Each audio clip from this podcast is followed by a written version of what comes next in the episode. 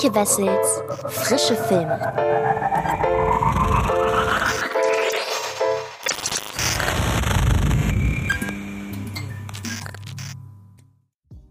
Hallo liebe Freds und herzlich willkommen zu einer neuen Folge des Frische Filme Podcasts in einer Startwoche, in der so einige Releases auf uns warten, die sicherlich für einige von euch von großer Wichtigkeit sind. Ich kann leider nicht über einige sprechen, aber zum Beispiel über Resident Evil Welcome to Raccoon City habe ich bereits in Was mit Film mit Mirko philosophiert. Also ich glaube, wer da Interesse hat, der soll sich gerne die Was mit Filmfolge anschauen. Ansonsten startet auch noch Weihnachtsjagd, das Fest der Spiele. Allerdings wurde dieser Film im Vorfeld nicht der Presse gezeigt und ist jetzt auch irgendwie sehr, sehr kurzfristig auf den 25. November 2021 verschoben worden. Also keine Ahnung, was es damit auf sich hat. Und es erscheint ein Biopic über Aretha, Frank über Aretha Franklin mit dem Titel Respect.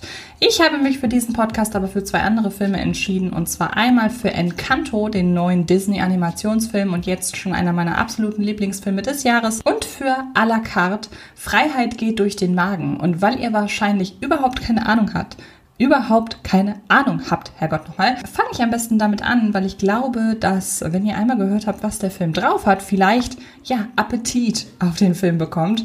Und ich würde sagen, ich schnack gar nicht weiter lange rum und ich beginne einfach mal mit der Story. Frankreich im 18. Jahrhundert. Der schnöselige Herzog von Champfort, gespielt von Benjamin Laverne, prahlt vor weiteren Adeligen sowie vor Vertretern der Kirche mit seinem erfahrenen Koch Manqueron, gespielt von Grégory Gardebois. Der hält sich jedoch nicht an vorherige Absprachen, sondern ergänzt das fürstliche Mahl um eine neue, kleine und feine Köstlichkeit. Dass sich in der Zutaten wie Kartoffeln und Trüffel befinden, sorgt bei den Anwesenden für Hohn und Spott. In einem Anflug von Stolz und Selbstwertgefühl weigert sich Mancaron, die eingeforderte Entschuldigung auszusprechen und muss daher den Hof verlassen. Nun bewirtet er einen als Haltepunkt für Durchreisende dienenden Bauernhof, wo gemäß der Gewohnheit nur spärliche Kost serviert wird. Als die rätselhafte, emsige Louise, gespielt von Isabelle Carré, Manqueron darum bittet, bei ihm in die Lehre zu gehen, spornen sich die zwei gegenseitig an, größer zu denken. Das erste Restaurant entsteht. Weck mich, wenn du was gefunden hast, das uns ernährt.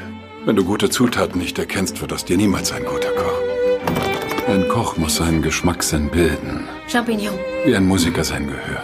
Rote Beete. Mhm. Ich glaube, ich habe einen Steifen. Oh. Wir müssen diesen Ort mit anderen teilen. Ein Buffet, das allen offen steht. Adlige, Bourgeois und auch Bauern.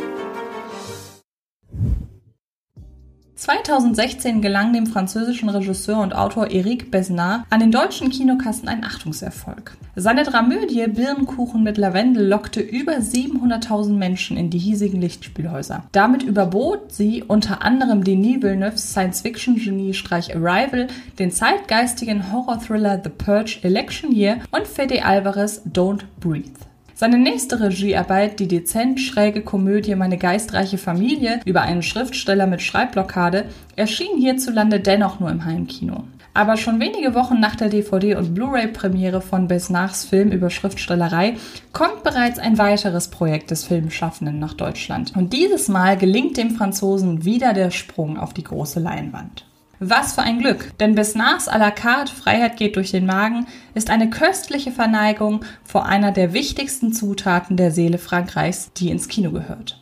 Gemeint ist das französische Gastronomieverständnis. In Restaurants gemeinsam entschleunigen und nicht nur kulinarische Erfahrungen teilen. Diese Vorstellung ist derart urfranzösisch, dass der Begriff Restaurant nun ja halt eine französische Vokabel ist. Doch obwohl sich alles, was mit einem entspannten, gepflegten Besuch in einem guten Restaurant verbunden ist, nicht länger aus der Identität unseres Nachbarlands wegdenken lässt, ist all dies bloß, in Anführungsstrichen, ein paar Jahrhunderte alt. Denn das, was wir heute unter einem Restaurant verstehen, wurde erst im Zuge der Französischen Revolution innerhalb eines 15-jährigen Zeitraums entwickelt. In Zusammenarbeit mit seinem Schreibpartner Nicolas Boucrive, ich hoffe sehr, ich spreche ihn richtig aus, verdichtet Besnard die Zubereitung der in Frankreich geformten, geliebten und gelebten Gastronomie mitsamt der mit gustatorischem Genüssen verbundenen Gastlichkeit zu einer Art Wohlfühl-Beinahe-Märchen. Ihre Geschichte beginnt 1789, während der Duft der Revolution bereits in der Luft lag, sich aber der Tatendrang, dem spöttischen Adel ein Ende zu bereiten, noch nicht mit dem Messer schneiden ließ. Von dort aus erstreckt sich über wenige Monate und dichtet einer kleinen gemeinsamen agierenden Gruppe die vielen Einfälle an, die in Wahrheit von zahlreichen unabhängig voneinander handelnden Personen erbracht wurden. Es ist eine mit Liebe getätigte Verdichtung und Verkürzung, ganz getreu dem Kochbuch, das der Protagonist von à la carte Freiheit geht durch den Magen verfassen würde. Mancaron ist körperlich ein Bär von einem Mann, doch wie sein kummervolles Gesicht, seine sanfte Mimik und die zarte, gepflegte Haut an seinen trainierten Händen verraten, er ist liebevoller, umsichtiger und einfühlsamer und daher verletzlicher als seine Statur denken ließe. Der von Grégory Gardebois zu gleichen Teilen mit Stolz, Selbstmitleid und gesellschaftlich antrainierter Statushörigkeit verkörperte Koch beherrscht genau das, was Herzog von Chamfort verlangt. Also prachtvoll hergerichtete, üppige Speisen, die dem von Geistlichen propagierten Glauben folgen. Je näher am Himmel eine Zutat zu finden ist, umso besser. Je näher an der Hölle, desto widerlicher. Und je ferner die Herkunft eines Gewürzes, desto mehr betont es den Status des Gastgebers. Jedoch will Mancoron aus diesem Denken ausbrechen. Wenigstens ein Stückchen weit. Also weicht er immer wieder von der abgesprochenen Speisenwahl ab bis ihm und dem Herzog ein kleines mit Trüffeln und Kartoffeln gefülltes Teigstück den Hohn der Gäste des Hauses einbringt. Mancaron ist stolz genug, sich dafür nicht entschuldigen zu wollen, allerdings zu bescheiden und perspektivlos, um danach irgendwelche größeren Aussichten aufs restliche Leben zu haben. Bis ihm die von einer mysteriösen Motivation angetriebene Louise begegnet und ihn dazu bringt, sein Können weiterhin zur Schau zu stellen, dieses Mal nach seinen eigenen Vorstellungen. Wenn wir Speisen anbieten wollen, sollten wir einen Ort des Genusses schaffen.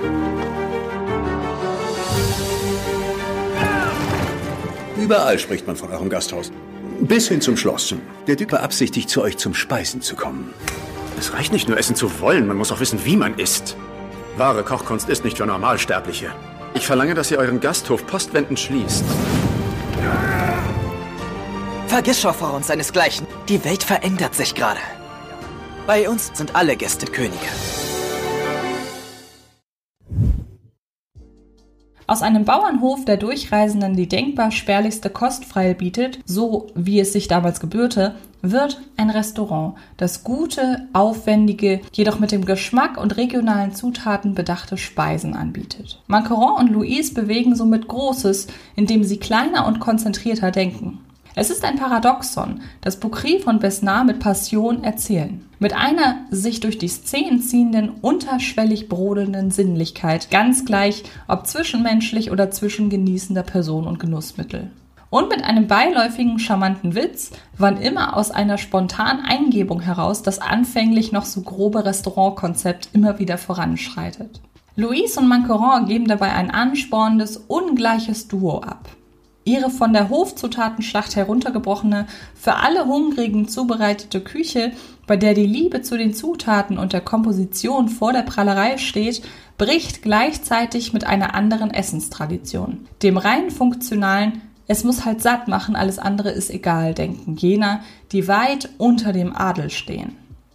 In der Mitte zwischen diesen Extremen bietet ihr Restaurant einen Hort der Ruhe, Zusammenkunft und des Antriebs für Leib und Seele zugleich. Und er bringt auch diese beiden Figuren dazu, sich in der Mitte zu treffen. Macaron ist fähig und hinsichtlich seines Kochtalents selbstbewusst, aber eingangs antriebslos, weil er dem Status quo so hörig ist. Louise, die sich nicht in die Karten blicken lässt, verfolgt verbissen eine Motivation, die sie mit Macaron nicht zu teilen gewillt ist und muss dringend seine diplomatischere, konstruktivere Art erlernen. Gadebois und Carré harmonieren hervorragend und die prächtige Bildsprache von à la carte, dank der Mancarons Bauernhof einladend rustikal erscheint und die Speisen zum Anbeißen aussehen, verstärkt diese Wärme, die die Figuren ausstrahlen.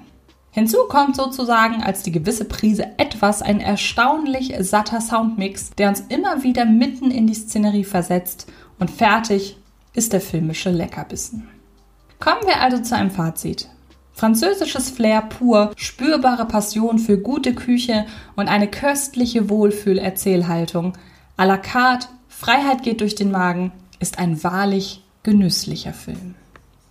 Und ich drücke euch fest die Daumen, dass ihr diesen Film irgendwo im Kino zu sehen bekommt und vor allen Dingen, dass es euch überhaupt noch möglich sein wird, ins Kino zu gehen. Wir wissen ja aktuell nicht so richtig, wie sich die Corona-Lage entwickelt. Deshalb solltet ihr diesen Film in einem offenen Kino eurer Wahl zu Gesicht bekommen, schaut gerne rein. Ich glaube, ihr bekommt wirklich auch jetzt gerade genau das geliefert, was ihr braucht. Und das trifft auch perfekte Überleitung auf den nächsten Film zu, nämlich auf das neueste Disney-Animationsfilm-Meisterwerk. Encanto heißt es und hier kann ich vorwegnehmen, dieser Film wird Ende des Jahres sehr, sehr weit oben in meinen Lieblingsfilmcharts 2021 auftauchen. Ich war völlig hin und weg und die Gründe dafür sage ich euch einfach direkt nach der Story.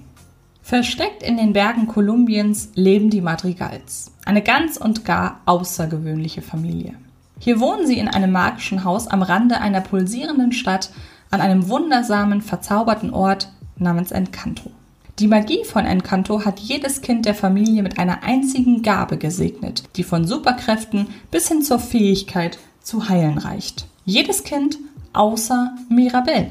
Im Original gesprochen von Brooklyn Nine-Nine Schauspielerin Stephanie Beatrice übrigens. Doch als sie entdeckt, dass die Magie die Encanto umgibt, in Gefahr ist, beschließt Mirabelle, dass sie, die einzige gewöhnliche Madrigal, die letzte Hoffnung ihrer außergewöhnlichen Familie sein könnte. Ich bin nicht so super stark wie Luisa. Die Esel sind schon wieder ausgebückt. Schon dabei. Oder so mühelos perfekt wie Senorita Perfecta Isabella. Aber Mama, ach, warum bin ich die Einzige, die keine Gabe bekommen hat? Du bist ganz genauso besonders wie jeder andere in dieser Familie. Du hast meine Hand gerade mit einer Arepa con Queso geheilt. Casita? Was passiert hier gerade? Es hat Tradition, dass das Produktionshaus Disney respektive Disney Animation einmal im Jahr einen sogenannten Weihnachtsfilm veröffentlicht.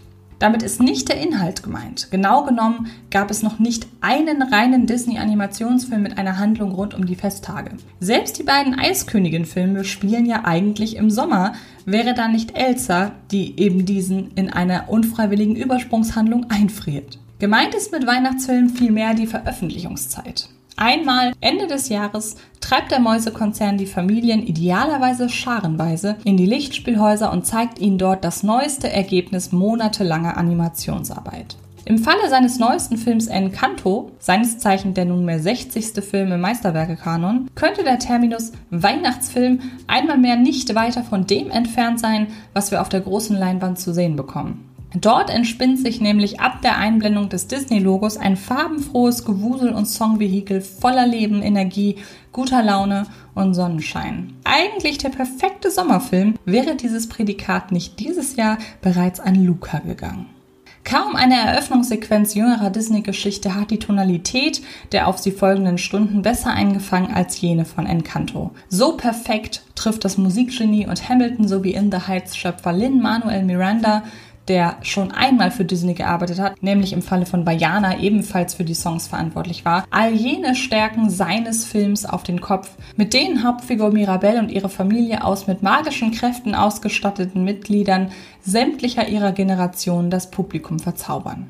Die eher unscheinbare, mit Brille und Wuschelkopf ausgestattete Mirabelle wirbelt singend und tanzend durch das magische Anwesen der Madrigals, dessen ein Eigenleben führende Fensterläden, Holzdielen und Treppenstufen, um nur einige magische Hausbestandteile zu nennen, den Songtakt aktiv mitbestimmen. In jeder neuen Einstellung gibt es mehr Details zu entdecken, die dieses im wahrsten Sinne des Wortes voller Leben steckende Haus so ungeheuer magisch machen.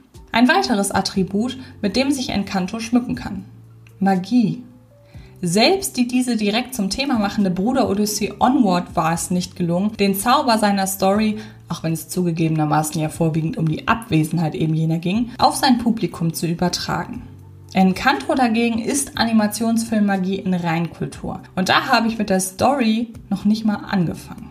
Diese ist nämlich einmal mehr in einer gewitzt mit Fantasieelementen angereicherten Welt angesiedelt, die sich einerseits betont bodenständig zeigt, mit seinen alles umspannenden Themen Familienbande, aber auch Vergangenheitsbewältigung und Migrantenschicksal, sowie mit gezielten übernatürlichen Elementen dennoch in ein Universum entführt, in das man sich nur zu gerne hineinträumt, selbst wenn es von der Realität nicht weiter entfernt sein könnte.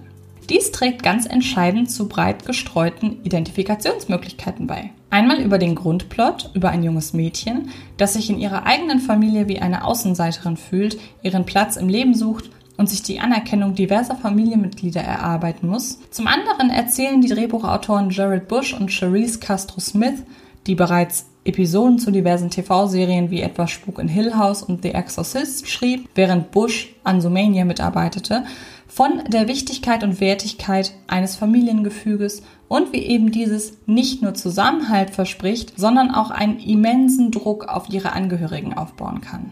Und so hat jedes Element der personenbezogenen Magie seine Widerhaken. Und die Kunstfertigkeit, Blumen vom Himmel regnen zu lassen, ist plötzlich gar nicht mehr so bezaubernd, wie es einem die Menschen um sich herum tagtäglich suggerieren.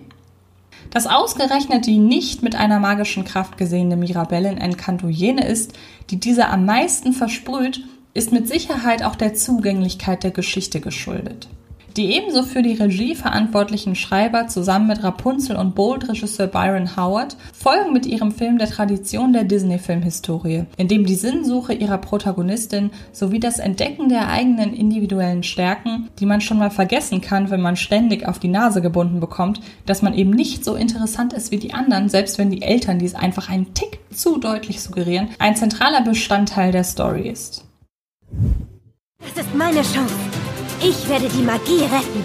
Moment. Wie rette ich denn die Magie? Meine Gabe! Mirabel, das Schicksal der Familie hängt von dir ab. Ich kann das nicht. Nehmt doch mein Zimmer. Die Ratten haben mir gerade alles erzählt. Die nicht essen. Gleichwohl ist die Figur der Mirabelle nicht nur außerordentlich klug geschrieben und erweist sich in ihrem Dasein als pubertierende Teenagerin als angenehm sprunghaft und dadurch unberechenbar, auch die Songs sind inhaltlich derart aussagekräftig, wie man es seit dem Evergreen Lass jetzt los aus Die Eiskönigin nicht mehr gesehen und vor allem gehört hat. Mit ihnen gibt jede und jeder Interpret und Interpretin sein oder ihr tiefstes Innerstes preis und offenbart emotionale Schwächen und innere Unsicherheiten, die dafür sorgen, dass sich die individuellen Charakterzüge von jedweder Eindimensionalität freisprechen. Encanto ist ein Potpourri an Figuren, die voller Ecken und Kanten stecken. Und das, obwohl der Film ja eigentlich eine Ode daran ist, das Introvertierte und Gewöhnliche genauso zu feiern wie das Spektakel. Und apropos Spektakel, zu diesem macht Encanto nicht nur die berauschende Optik, die weniger durch ihre lebensechte Animation als vielmehr durch ihre stark von der Kulisse Kolumbiens inspirierte ungeheure Detailverliebtheit besticht, sondern vor allem der Sound. Neun Songs auf 90 Minuten Encanto ist durch und durch ein Musical, dem Lin-Manuel Miranda seinen eigenen Stempel aufgedrückt hat und das ohne sich in seinem unvergleichlichen Sound zu wiederholen. Balladen und Abtemponummern wechseln sich ab, umarmen den Film mit liebevoller Warmherzigkeit und treiben ihn in den entscheidenden Momenten voran. Und einige von ihnen avancieren ad hoc zum Ohrwurm. Und so entführt uns Encanto zum Ende des Jahres in eine der wohl schönsten Filmrealitäten 2021 und nichts brauchen wir aktuell dringlicher. Kommen wir also zu einem Fazit. Encanto ist einer der besten Disney-Filme der letzten Jahre. Er steckt voller Leben, überzeugt mit ungeheurer Detailverliebtheit und Figuren voller Ecken und Kanten. Im Kolumbien-Setting verliert man sich sofort und die Protagonistin Mirabelle schließt man ab der ersten Sekunde ins Herz. Gemeinsam mit dem Regie- und Drehbuchteam hat vor allem Songschreiber Lin-Manuel Miranda hiermit etwas ganz und gar Magisches geschaffen. Und ich hoffe, meine Lobhudelei hat nun dafür gesorgt, dass ihr euch Encanto im Kino anschauen wollt. Ich ähm, habe gerade nicht so den Überblick darüber, wie es ausschaut mit der Veröffentlichung bei Disney Plus, aber ich kann mir vorstellen, dass das relativ zügig gehen dürfte, bis der Film auch da abrufbar ist. Aber so oder so, den Film sollte man wirklich auf der großen Leinwand genießen. Und dabei wünsche ich euch ganz viel Spaß. Genauso wie bei dem anderen Podcast dieser Woche, denn natürlich erscheint diese Woche neben was mit Film und einem neuen Ranking in, äh, auf dem YouTube-Kanal von Fred Carpet, in dem es dieses Jahr, äh, dieses Mal um Metafilme geht, auch ein neuer Filmgedacht-Podcast. Und in dem reden Sydney und ich diese Woche über zwei Filme, die auf den ersten Blick gar nichts miteinander zu tun haben, nämlich The Nest und A Most Violent Year. Aber wir stellen fest, irgendwie erzählen beide Filme trotz ihrer Unterschiede eigentlich vom selben und benutzen dafür komplett unterschiedliche Mechanismen und Inszenierungsmöglichkeiten. Und das haben wir für so spannend erachtet, dass wir uns einfach entschieden haben, darüber eine Folge zu machen. Und dabei wünsche ich euch ebenfalls ganz viel Spaß. Und damit bin ich jetzt auch endlich durch. Ich hoffe sehr, es hat euch gefallen. Und dann hören oder sehen wir uns in den nächsten Tagen garantiert irgendwo im Internet. Macht es gut und bis bald. Das war Antje Wessels Frische Filme. Ein Podcast von Fred Carpet.